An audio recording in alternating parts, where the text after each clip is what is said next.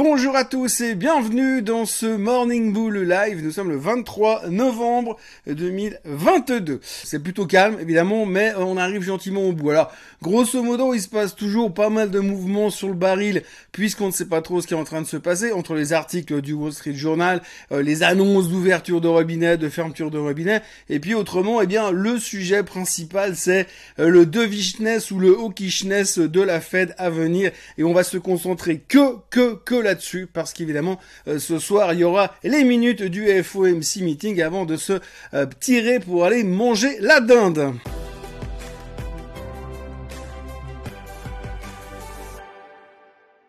Donc oui, le sujet d'hier, vous l'avez peut-être vu sur les indices, tout a terminé plutôt en hausse, légèrement en Europe, mais de manière assez importante aux États-Unis. 1,36% de hausse sur le Nasdaq et sur le S&P. Les deux indices terminent dans la même hausse. Quelle synchronisation juste à l'aube des fêtes de Thanksgiving. Et la raison principale, ça tourne autour du fait que peut-être éventuellement la fête pourrait devenir un peu plus dovish. On l'a vu clairement avec le comportement du rendement du 2 ans américain. Alors le 2 ans américain, c'est ce qu'ils utilisent pour essayer de mesurer les futures hausses de taux ou le futur niveau des taux des Fed Funds. Alors quand celui-ci bouge à la baisse, et eh ben forcément on se dit oui ils vont être défensifs. Quand ils montent, et eh ben oui ils vont augmenter les taux. Bref, donc le 2 ans a pas mal bougé dans la bonne direction dans le sens d'un dovishness, donc d'être un petit peu plus agréable. Alors on sait qu'aujourd'hui, euh, les trois quarts des experts s'attendent à une hausse de 0,5% lors du prochain FOMC meeting. Mais ce qui va nous intéresser, et là où on est en train de spéculer comme des fous, c'est les minutes du FOMC meeting qui sortiront ce soir à 20h. Donc ce soir à 20h, il y aura la publication des minutes du FOMC meeting. Alors les minutes, j'en parle à chaque fois, tous les mois, on revient sur le sujet. Qu'est-ce que sont les minutes du FOMC Meeting? Eh bien, c'est une transcription de tout ce qui a été dit et fait durant le euh, dernier FOMC Meeting. Un meeting qui dure deux jours. Donc pendant deux jours, vous avez une dame au fond de la salle de conférence qui tape sur une machine pour enregistrer tout ce qui était en train de se dire et en train de se faire. À la fin, ils en font une transcription, ils corrigent les fautes d'orthographe et ils publient ça trois semaines plus tard. Trois semaines plus tard, ils résument ce qu'ils ont dit pendant ce meeting, pendant ces deux jours de meeting. Donc c'est des informations qu'ils avaient à la date du FOMC meeting. Donc ils n'étaient pas au courant des chiffres du CPI, ils n'étaient pas au courant des chiffres du PPI et ils n'étaient pas au courant de certains licenciements qui ont eu lieu depuis ce moment-là. Donc ils ne savaient pas. Donc on peut partir du principe assez logiquement que ces minutes du FOMC meeting ne devraient pas contenir de grosses surprises par rapport au discours que monsieur Powell a fait juste après le FOMC meeting puisqu'ils avaient le même niveau d'information même moins. Donc à la limite, il n'y a rien qui devrait changer. Pourtant, pourtant, aujourd'hui, le marché, enfin hier, le marché s'est dit, ouais, mais peut-être qu'à l'intérieur du rapport, il y aura des signes de dovishness et le fait qu'ils vont peut-être être moins agressifs. Il est clair qu'aujourd'hui, entre les multiples licenciements qu'on a eu depuis trois semaines, les licenciements annoncés, hier soir encore, Hewlett Packard a annoncé 6000 licenciements, on devrait avoir normalement une réduction euh, de l'emploi, des chiffres de l'emploi, et puis donc logiquement un CPI toujours un peu plus faible qui pousserait la Fed à garder ce système de hausse des taux, mais pas de 0,75, de 0,5. Donc c'est là où on s'attend à ce genre de choses depuis plusieurs semaines. Mais là on se dit que peut-être on aura des preuves à l'intérieur des minutes du FOMC meeting. Sauf que les minutes du FOMC meeting, elles datent d'avant tout ça. Elles ont été écrites, elles ont été exprimées, c'est ce qu'ils ont dit avant tout ça. Donc moi, perso, là, tout de suite, j'ai de la peine à imaginer qu'il puisse y avoir des grosses surprises. Mais visiblement, le marché, lui, n'en tient pas compte. Il pense qu'il y aura des grosses surprises en termes de dovishness dans les minutes de ce soir. Alors ça sera la surprise. Ça sera aussi la surprise parce qu'en fait, si vous voulez, comment ça va se passer maintenant? Parce que là, on arrive sur Thanksgiving. Donc comment ça se passe Thanksgiving? Eh bien simplement, aujourd'hui, les gens, les Américains, vont arriver au travail. La plupart vont se casser à midi, parce qu'après, il faut prendre l'avion pour partir dans la famille. Donc la plupart des gens qui restent au bureau le mercredi après-midi, la veille de Thanksgiving, c'est les gars qui n'ont pas eu le choix.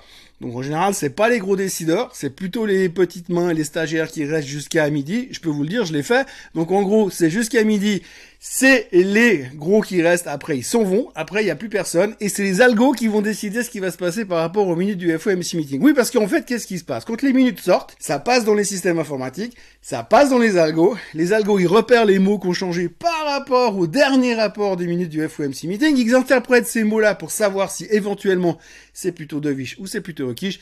et ça déclenche déjà. Donc il peut y avoir des mouvements relativement importants ce soir, sachant encore une fois qu'il y a moins de volume, il y a moins de monde au bureau, et qu'en plus la volatilité est extrêmement basse, comme j'en parlais hier, dans le Morning Bull Live. Donc, ça peut partir un petit peu dans tous les sens, même si ça ne veut pas dire grand chose fondamentalement. Ensuite, pour le reste, jeudi, c'est fermé aux États-Unis, zéro volume, très très calme. Il restera que les marchés européens. Et vendredi, c'est une demi-session qui se terminera à 16h à peu près, heure européenne. Grosso modo, eux, ils arrêtent à 1h l'après-midi ou un truc comme ça. Bref, en gros, il faut pas s'attendre à de grands, grands, grands mouvements de charge euh, ces prochains jours et ça va être super calme. Autrement, qu'est-ce qu'on peut raconter d'autre? Eh bien, pas grand-chose parce que finalement, qu'est-ce qui se passe pour l'instant? On est en train de décortiquer toujours l'histoire de FTX. On se rend compte que c'est une gigantesque escroquerie et personne comprend trop pourquoi SBF est toujours dehors.